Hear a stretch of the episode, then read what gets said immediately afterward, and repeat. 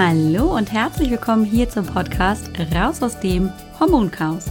Mein Name ist Alex Broll, ich bin Heilpraktikerin, Coach und vor allem Hormonexpertin. Es ist so schön, dass du heute hier bist, dass du eingeschaltet hast und wir wieder ein wenig Zeit miteinander verbringen können. Komm, lass uns gemeinsam schauen, was du tun kannst, um deine Gesundheit wieder selbst in die Hand zu nehmen. Ganz besonders, wenn deine Hormone aus dem Gleichgewicht geraten sind. Lass uns schauen, was es wirklich braucht, um zurück ins Wohlbefinden zu finden. Was du tun solltest, wenn du überhaupt gar keinen Plan davon hast, was bitteschön gerade in deinem Körper verrückt spielt. Wenn du dich schlecht fühlst, Beschwerden hast, aber genau nicht zuordnen kannst, was ist denn jetzt wirklich das Problem? Hallo, herzlich willkommen und frohes neues Jahr. Ja, wir sind angekommen in einem neuen Jahr. Wir haben ja 2020 inzwischen hinter uns gelassen. Aufregend genug war es ja.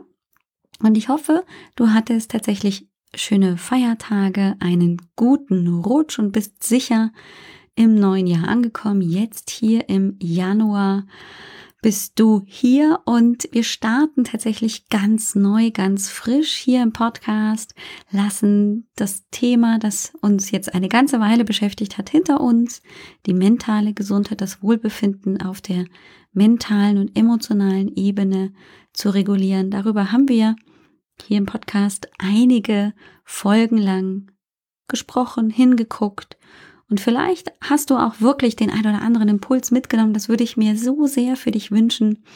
Ich aus meiner eigenen Erfahrung kann sagen, es ist so viel wert, genau dort auch mal hinzugucken und dann auch sich langsam darauf einzulassen. Wir müssen es ja nicht mit der Brechstange irgendwie in uns reinprügeln, sondern das darf ja wachsen, wie alles, was vielleicht auch neu und ein bisschen anders sich anhört, als wir das bisher gewohnt sind. Für diesen Anfang in 2021 habe ich mir natürlich so meine eigenen Gedanken gemacht und ähm, mir überlegt, womit kann ich dir jetzt gerade ganz besonders zur Seite stehen? Du hast im Podcast schon so viel gehört über Progesteronmangel. Wir haben über die Nebennierenerschöpfung, Schrägstrich Schwäche gesprochen. Wir haben darüber gesprochen, wie wichtig auch eine gesunde Darmflora ist und so viel. Also in so viele Bereiche haben wir im Podcast reingeguckt. Und das wäre jetzt natürlich irgendwie öde, das zu wiederholen. Und ich habe es mir tatsächlich gar nicht vorstellen können, aber es ist offensichtlich möglich, viele, viele Folgen lang, ähm, jetzt in diesem Fall tatsächlich die 121. Podcast-Folge zu produzieren und immer noch vielleicht etwas Neues dir mitzuteilen. Das hat vermutlich damit zu tun, dass das Hormonthema ziemlich komplex ist, aber eben auch damit zu tun, dass es einfach viele verschiedene Aspekte gibt, die wir betrachten können, wo wir hingucken können. Und dass es eben auch nicht langweilig wird, sich damit zu beschäftigen. Das geht auf jeden Fall mir so. Und ich hoffe, du findest eben auch immer noch Freude daran oder hast eben ganz besonders an Themen, die dich beschäftigen, zu denen du Fragen hast, einfach die ein oder andere Folge schon gefunden. Und genau das soll jetzt im Podcast einfach nochmal ein bisschen forcierter für dich möglich sein. So habe ich mir gedacht, ich probiere jetzt mal tatsächlich in einer Zehner-Reihe, in den nächsten zehn Podcast-Folgen, so ein bisschen die Geschichte aus QA, Du fragst und ich antworte. Und habe mir dazu noch im letzten Jahr tatsächlich eine riesige Liste mit den üblichen Fragen, mit den most common questions tatsächlich zusammengestellt, um die pro Podcast-Folge so langsam mit dir durchzuarbeiten. So dass wir heute tatsächlich starten wollen mit einer sehr, sehr häufigen Frage, die mir gerade in der Hormonsprechstunde sehr, sehr häufig gestellt wird. Und zwar, welche Tests soll ich denn überhaupt, wenn ich jetzt hormonell im Chaos bin, überhaupt bedenken? Was muss ich denn da überhaupt machen? Was ist denn da sinnvoll? Und darauf möchte ich heute mit dir ein bisschen gucken, auch den Unterschied nochmal herausarbeiten zwischen einer Blutuntersuchung und eben einer Speicheluntersuchung, ob es da etwas Besseres oder was Schlechteres gibt. Und ja auch ein paar Specials mit an die Hand geben. Denn es gibt natürlich, ich sag mal, so ein ähm, Standardprozedere, das ich dir auf jeden Fall jetzt zu Beginn einfach mitgeben möchte. Aber dann ist es oft nicht damit getan. Ganz besonders, wenn man dann irgendwo an eine Stelle kommt, wo man nicht weiterkommt, wenn es blockiert, wenn man feststeckt. Dann sind vielleicht diese Specials auch nochmal ganz sinnvoll im Kopf zu haben, um weiterzukommen, um dort nicht auf der Stelle stehen zu bleiben.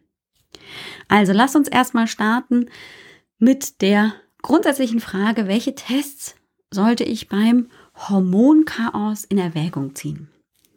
Naja, da ist jetzt meine Standardantwort, das ist abhängig von deinen Beschwerden. Und daraus entwickelt sich meist auch ein Plan, in welche Richtung es geht. Denn du musst natürlich erstmal wissen, wo ist denn überhaupt mein Problem? Sind es vielleicht die Schilddrüsenhormone? Ist es vielleicht tatsächlich die Cortisolregulation? Oder sind es meine Sexualhormone aufgrund von eben PMS oder Wechseljahrsbeschwerden? Das heißt, ich kann das schon mal so ein bisschen vielleicht grob in eine Richtung eben entscheiden. Manchmal weiß ich es nicht und deswegen lege ich dir hier an dieser Stelle auch gerne den Hormon-Selbsttest an die Hand. Möchte ich dir sehr empfehlen, einfach auf www.alexbroll.com den Hormon-Selbsttest dir runterzuladen. Es geht ganz einfach, indem du deine E-Mail-Adresse da lässt und dann kriegst du das in dein E-Mail-Postfach geschickt und dann kannst du anhand von Kreuzchen und Übereinstimmungen eine ungefähre Idee entwickeln, wo geht's denn hin? Weil eben je mehr Übereinstimmungen du in diesem Hormon-Selbsttest hast, desto wahrscheinlicher ist dort auch ein Chaos. So.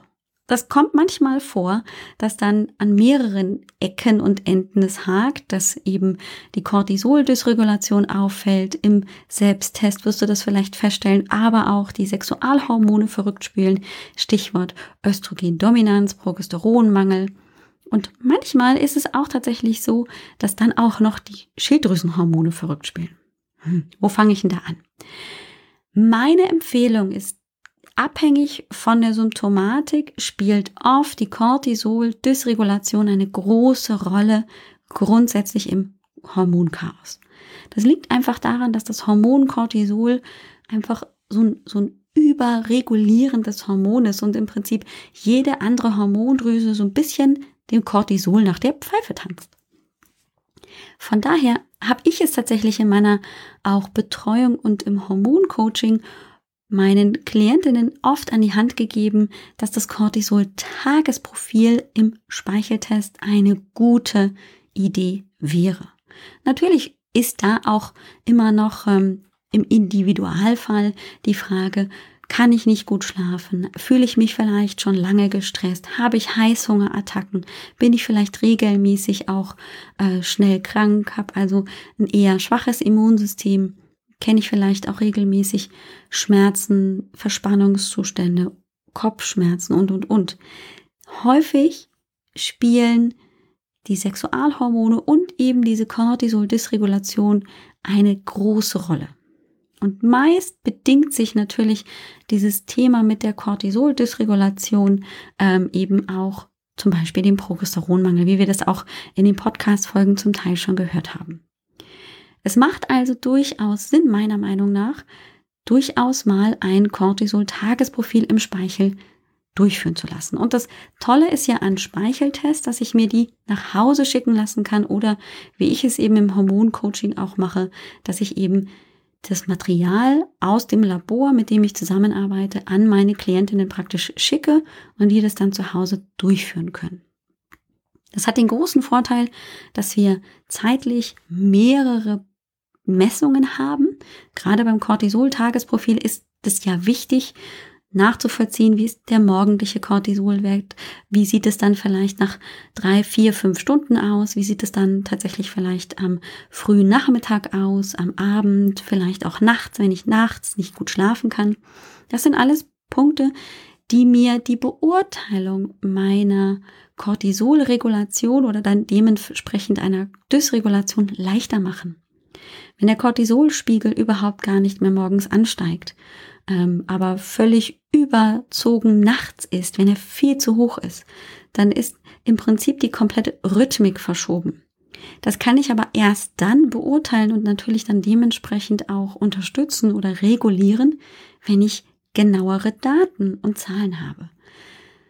Und ich kenne tatsächlich das Dilemma zwischen der Ausgabe und der eigenen Investition für solche Tests. Die sind ja leider nicht billig, kostet halt nicht nur acht Euro und dann ist die Geschichte gegessen, sondern das ist natürlich häufig eine relativ hohe Investition. Wir reden hier oft von 60, 80 oder sogar 100 Euro oder sogar noch teurer, je nachdem, wie ausgefeilt oder wie groß dieser Test auch angelegt ist. Das heißt, das will natürlich auch gut durchdacht werden. Nichtsdestotrotz glaube ich, ist diese Investition ganz besonders in ein Cortisol-Tagesprofil in vielen Fällen eine absolut wichtige Investition, um zu wissen, wo kann ich ansetzen. Und das funktioniert dann im Prinzip ganz einfach, dass ich morgens aufstehe und je nach Labor sind natürlich die Angaben oft ein bisschen unterschiedlich, aber im Prinzip ist es so, dass ich zu drei oder auch manchmal vier oder fünf oder sieben unterschiedlichen Tageszeitpunkten Speichel in einem Röhrchen sammel und die dann auch natürlich markieren und zeitlich ähm, definieren muss, dass das Labor das dann auch zuordnen kann, zu welchem Zeitpunkt eben dieser Speichel abgenommen wurde.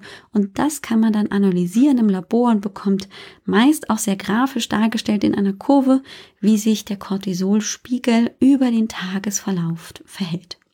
Tolle Geschichte, denn mit diesen Angaben kann der Therapeut ähm, oder kann ich eben zum Beispiel auch im Hormoncoaching sehr viel gezielter auch dann Empfehlungen entwickeln. Der nächste Punkt, der auch meist ganz interessant ist, ganz besonders, wenn ich eben auch ähm, vielleicht Schwierigkeiten mit meinem Testosteronspiegel habe oder einfach auch Heißhungerattacken kenne. Manchmal ist es auch sinnvoll, dann zu diesem Cortisol-Tagesprofil DHEA mitmessen zu lassen. Auch im Speichel möglich. DHEA ist das Dehydroepiandrosteron, eine Vorstufe vom Testosteron, die aber auch praktisch der Gegenspieler zu Cortisol ist. Und klar, wenn ich dann in einer großen Cortisolbelastung bin, dann kann auch hier es zu Dysregulationen kommen, was sich dann eben auch auf die Testosteronbildung und dann natürlich auch im Folgenden auf die Sexualhormone auswirken kann. Denn vielleicht hast du mich auch schon mal im Podcast davon sprechen hören, dass ja die Bildung unserer Sexualhormone und des Cortisols sehr eng zusammenhängt. Denn die Vorstufe von Cortisol ist tatsächlich über mehrere Umwandlungsschritte das Progesteron.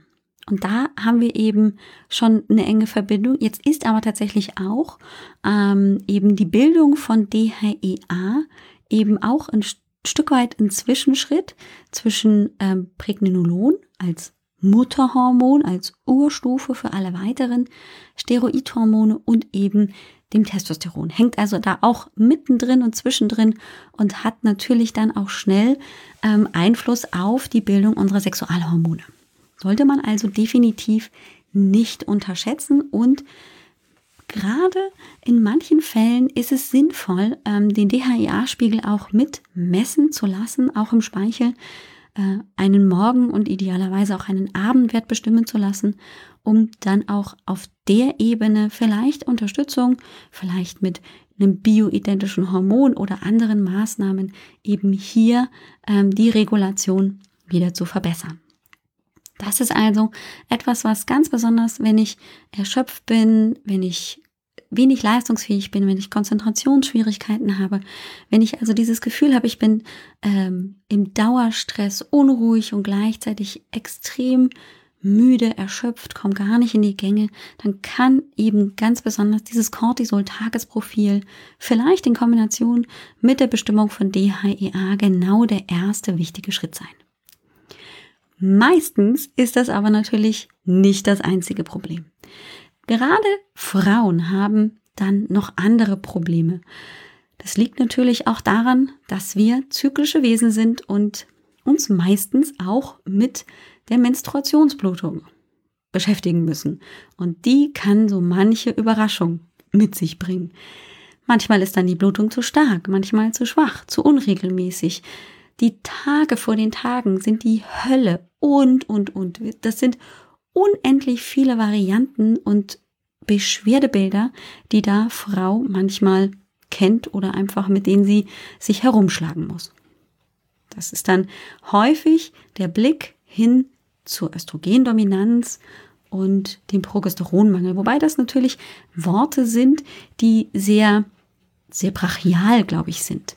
Denn die Östrogendominanz bedeutet ja nicht dann per se immer, dass ich viel zu viel zu viel Estradiol, also Östrogen, habe, sondern es bedeutet, dass das Verhältnis von Estradiol und Progesteron nicht optimal verteilt ist. Dass das Verhältnis sich meist verringert zwischen Progesteron und Estradiol und dadurch dann Beschwerdesymptomatiken und Bilder entstehen.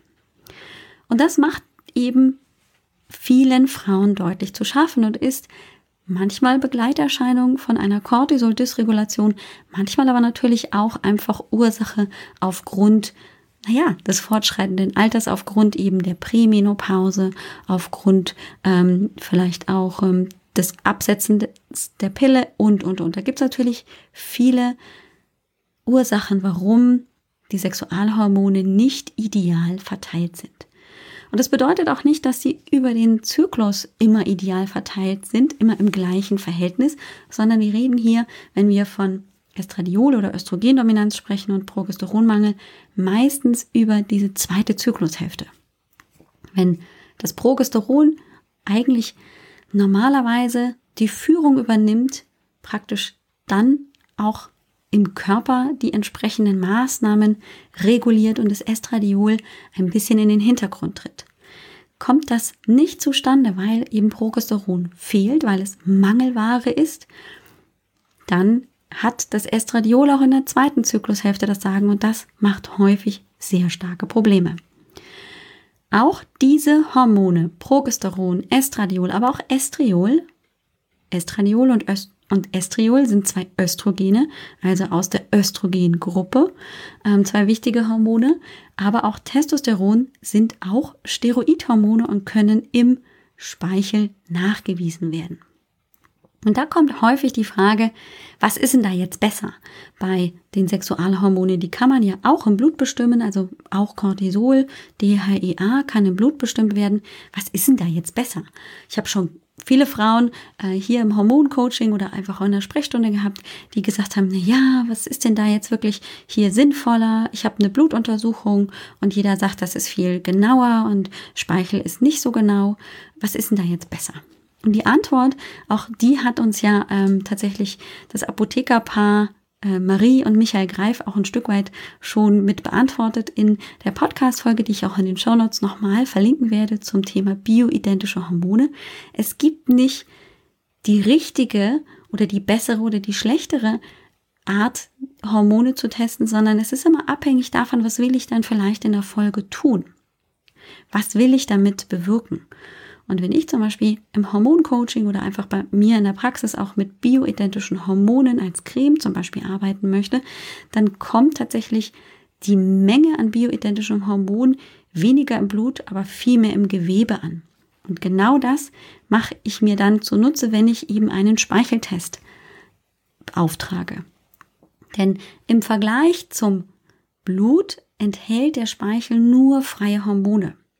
Und das ist ein natürlich sehr viel geringerer Anteil als die gebundenen Hormone, die es auch noch in unserem Stoffwechsel im Blut gibt. Aber das sind die, die wirklich wirksam, die aktiv arbeiten. Und die möchte ich natürlich wissen. Die Menge möchte ich wissen, denn die, die gebunden sind, die inaktiv sind, die gerade eben nicht verfügbar sind, die bringen mir nichts. Die sind zwar da, aber die sind eben gebunden und damit nicht verfügbar. Und das ist eben der große Unterschied von Blut zu Speichel. Im Blut habe ich also die gebundenen Hormone und den Anteil der freien Hormone.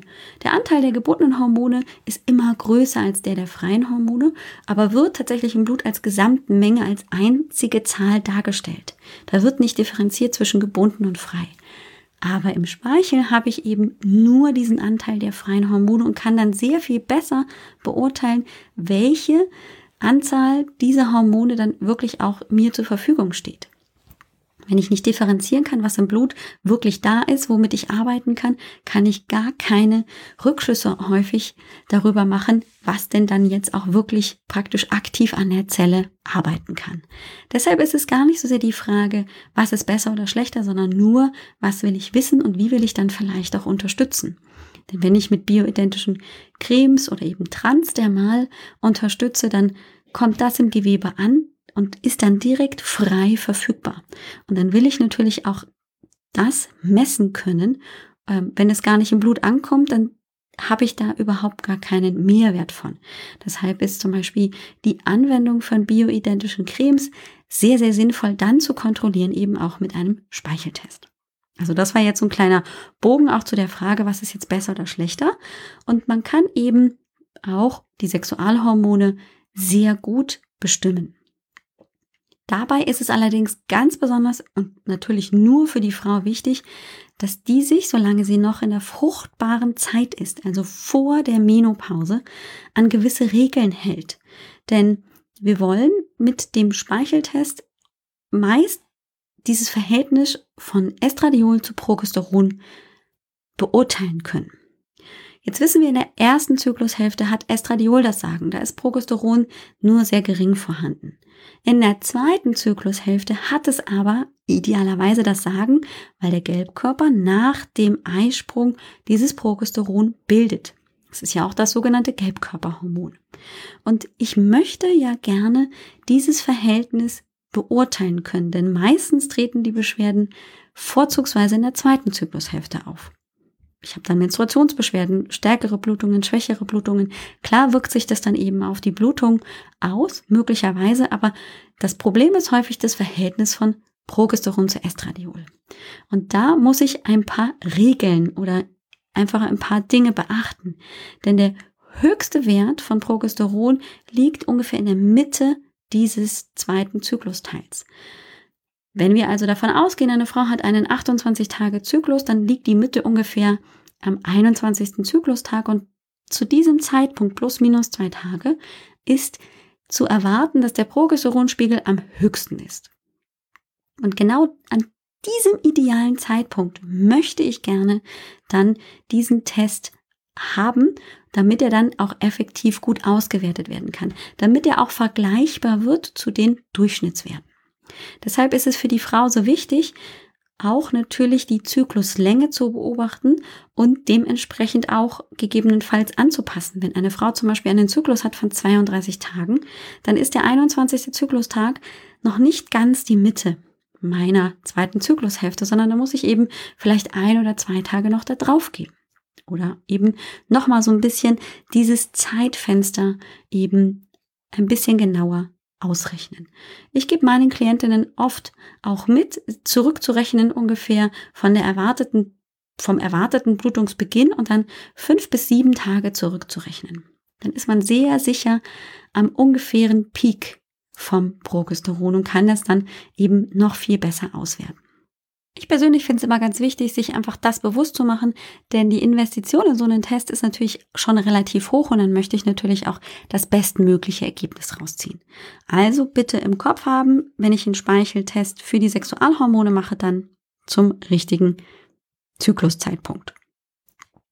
Natürlich kann ich dann auch Testosteron bestimmen lassen. Das kommt für viele Frauen in Frage, die unregelmäßige Zyklen haben, wo PCO eine Frage ist und manchmal natürlich auch, wenn ähm, weitere Beschwerdesymptomatiken auftreten wie ähm, Pickel, Akne, ähm, Haarausfall, Hirsutismus, also tatsächlich eben die, der Haarwuchs an unerwünschten weiblichen Stellen.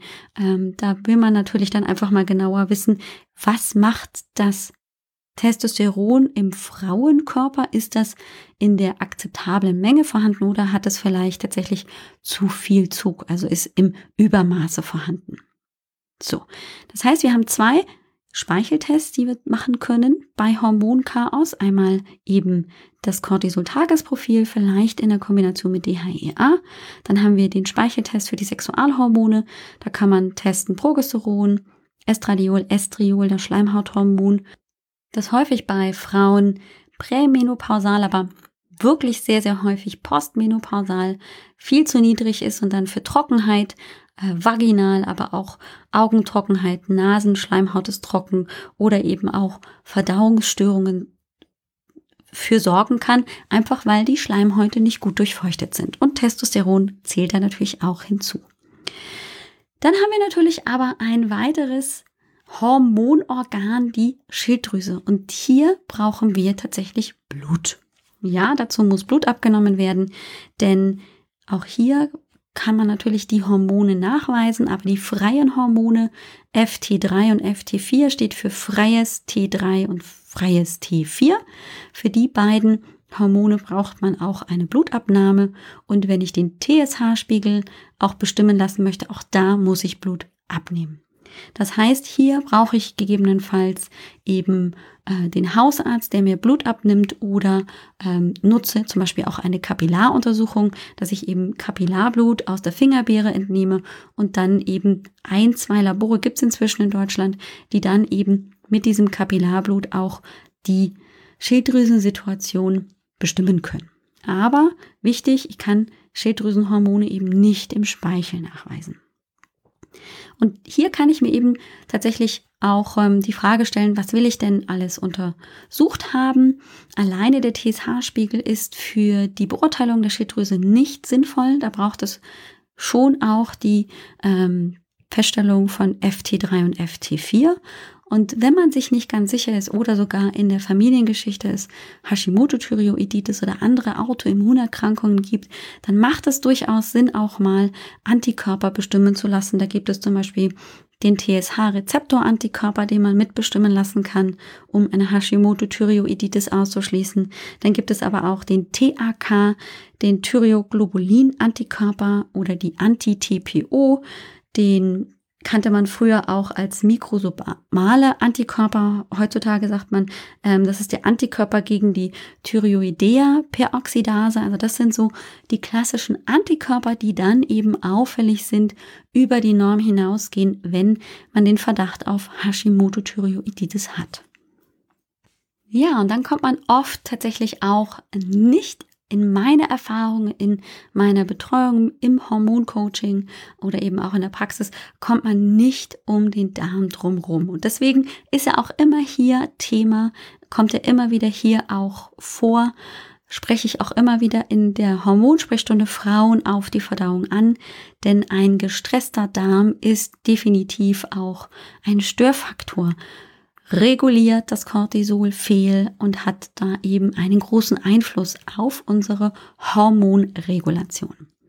Und ganz besonders, wenn ich eben ähm, Blähungen, Völlegefühl, aber auch Durchfälle, Verstopfung, wechselnde Verdauungszustände habe oder auch einfach nur häufig das Gefühl habe, ich fühle mich nicht richtig entleert nach dem Toilettengang ähm, und so weiter, dann habe ich da möglicherweise auch ein Problem. Dann sollte man dort mal hingucken. Das ist dann eine sogenannte Stuhldiagnostik. Da gibt's ganz viele Varianten. Das würde jetzt auch deutlich den Rahmen sprengen, die jetzt alle aufzudröseln. Es gibt aber, sag ich mal, so Klassiker, die ähm, erstmal nur so eine quantitative Untersuchung sind, wo man analysiert, ähm, wie viel aerobe und welche aerobe Bakterienstämme gibt es, also die, die unter Sauerstoff ähm, arbeiten. Dann gibt es aber noch die anaeroben Bakterienstämme, also ohne Sauerstoff arbeiten. Wie sind die verteilt? Da gibt es eben ähm, Durchschnittsmengen und auch Referenzbereiche, in denen die sich bewegen sollen. Und dann zählt man im Prinzip, was davon ist da. Und wenn das nicht der Norm entspricht, dann ist das entweder zu viel oder zu wenig. Und dann kann man Rückschlüsse treffen, was hat das denn vielleicht für Folgen, beziehungsweise wo muss man vielleicht unterstützen. Das heißt, ich habe auch wieder ein paar Zahlen und Daten und Fakten, mit denen ich gerade auch therapeutisch sehr viel mehr und sehr viel besser agieren kann. Da gibt's dann natürlich auch ähm, noch zusätzliche Faktoren, die man gerne mal mit betrachten sollte. Ähm, da ist das Stichwort häufig auch Leaky Gut. Also da geht es darum, wie dicht stehen die Darmzellen nebeneinander. Gibt es da irgendwelche kleinen Löcher?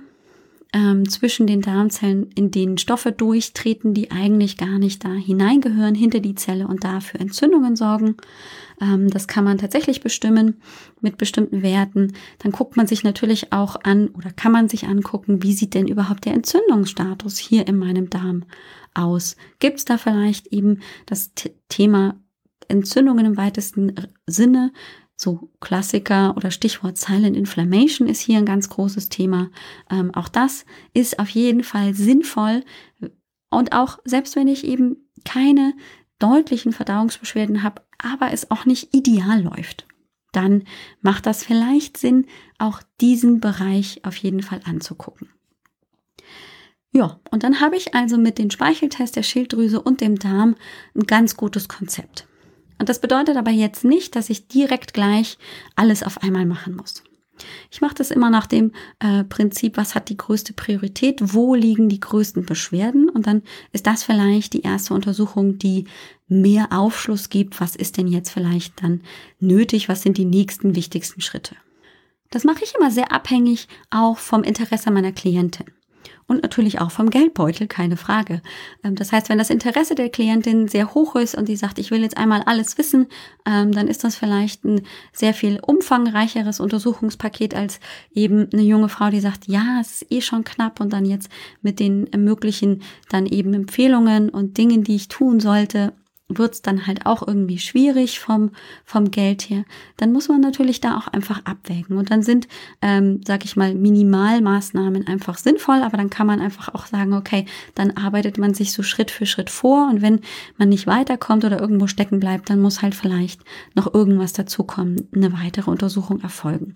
Aber so kann man sich halt so ein bisschen im Prinzip das so schrittweise ähm, vorgeben, und sich daraus eben so einen leichten ähm, Plan entwickeln und man ist nicht gleich völlig überfordert. Denn mein Motto ist tatsächlich auch im Hormoncoaching, viel hilft halt auch nicht viel.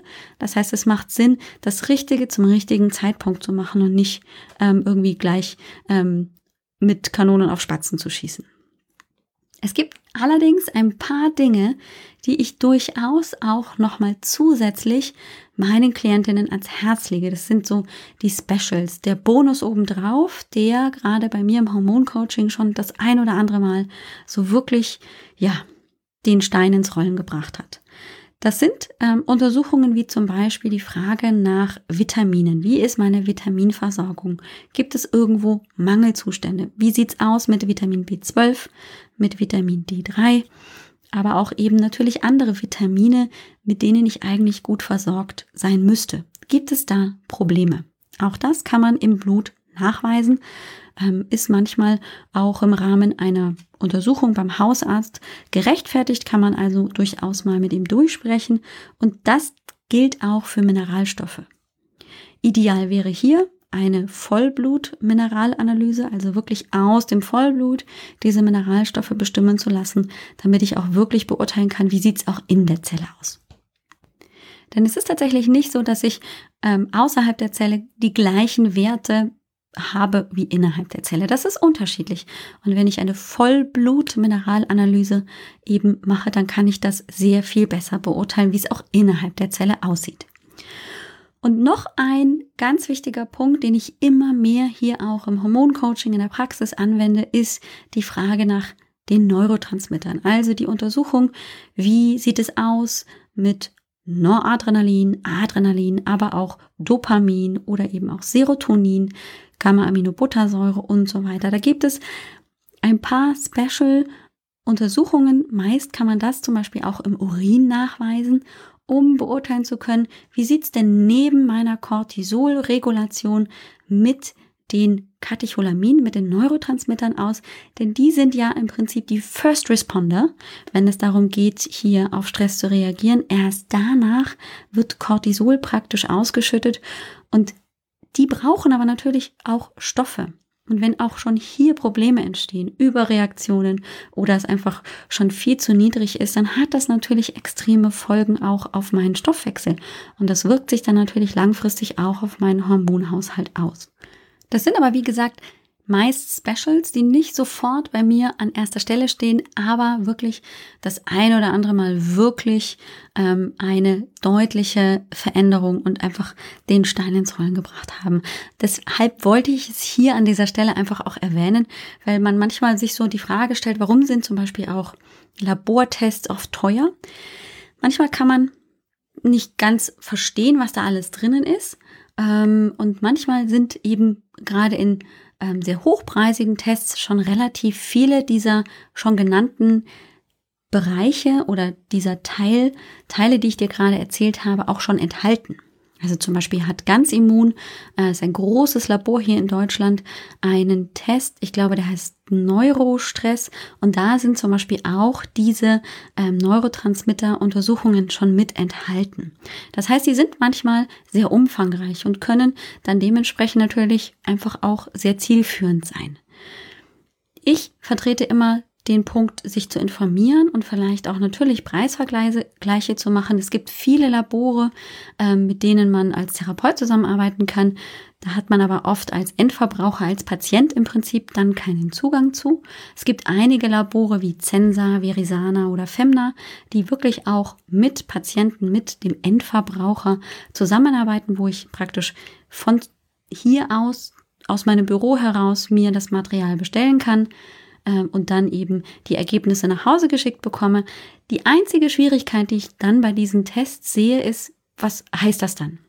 Wie muss ich dann mich dann jetzt weiter verhalten? Was sind also die Folgen? Was ist jetzt der nächste wichtigste Schritt? Was sind äh, Maßnahmen, die ich jetzt äh, unternehmen sollte?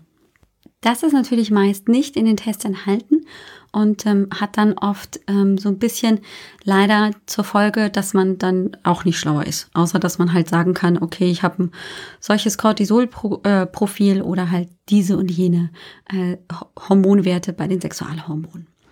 Die Maßnahmen sind aber natürlich das, das Zielführende dann, das, was dann hoffentlich auch dazu führt, dass Wohlbefinden wieder einkehrt und Hormone ins Gleichgewicht zurückfinden. Deshalb, ja, empfehle ich immer natürlich die Zusammenarbeit auch mit einem Therapeuten, mit einem Heilpraktiker des Vertrauens, Heilpraktikerin des Vertrauens und lade natürlich wie immer sehr, sehr gerne auch in die Hormonsprechstunde ein. Da können wir eben auch erstmal eruieren, in welche Richtung ähm, könnte sich dieses Hormonproblem vielleicht entwickeln, beziehungsweise wo kommt es überhaupt her? Was sind vielleicht die Hauptursachen für die Hormonproblematik, für das Hormonchaos? Und dann stelle ich dir natürlich auch sehr gerne vor, wie ich das Hormoncoaching konkret aufbaue, was das vielleicht auch für dich bedeuten kann und vor allem, was du dabei eben auch erwarten kannst. Denn das ist, glaube ich, einfach ganz, ganz wichtig, weil man sich unter Hormoncoaching in der Regel nicht so viel vorstellen kann. Deswegen biete ich einfach auch die Hormonsprechstunde an, ähm, die du sehr, sehr gerne kostenfrei in Anspruch nehmen kannst. Du wirst feststellen, dass die Hormonsprechstunde im Moment tatsächlich bis Anfang Februar, vielleicht sogar Mitte Februar schon ausgebucht ist. Ja, die ist sehr begehrt. Ähm, und das sollte dich trotzdem nicht davon abhalten, einfach mal vorbeizugucken und dir eben einen Termin zu buchen. Ich würde mich riesig freuen, dich dort kennenzulernen. Alles, was du dafür tun musst, ist auf www.alexbroll.com-sprechstunde zu gehen. Dort kannst du dir den Termin dann direkt buchen und dann eben zum vereinbarten Zeitpunkt äh, telefonieren wir uns dann zusammen oder sehen uns über Zoom und dann haben wir eben 20 Minuten auch wirklich Zeit, miteinander zu sprechen und eben auch für dich vielleicht den roten Faden zu finden und dann eben auch zu gucken, ob das Hormoncoaching nicht vielleicht für dich auch eine ganz tolle Möglichkeit wäre. Ich hoffe, du hattest auch wenn der Kopf jetzt tatsächlich vielleicht ein bisschen raucht, ein bisschen den Eindruck davon bekommen, was kannst du alles machen, da gibt's einiges in den Shownotes zur heutigen Folge. Das ist die Folge 121. Das heißt, du gibst einfach ein www.alexbroll.com-1 zu 1. Findest du dann auch eine Liste mit Laboren, die ich dir empfehle, wenn du die selber machen möchtest, die Tests und eben vielleicht auch so ein paar andere Labore, dass du einfach mal so eine Idee bekommst, was sind gute Labore, vielleicht einfach auch vergleichen kannst, ähm, wo du vielleicht schon warst, um einfach auch mal zu sehen, ah, die arbeiten gut. Das ist einfach gut fürs Gefühl und ähm, zeugt natürlich auch davon, dass du da in guten Händen bist. Ich wünsche dir eine großartige Woche. Jetzt in diesem neuen Jahr. Pass gut auf dich auf und ich freue mich auf nächste Woche. Mach's gut. Ciao, ciao. Dir hat dieser Podcast gefallen? Dann wäre es großartig, wenn du diesen Podcast mit deiner 5-Sterne-Bewertung auf iTunes unterstützt. Und wenn du noch mehr über dein Hormonchaos erfahren willst, geh einfach auf www.alexbroll.com. Bis zum nächsten Mal.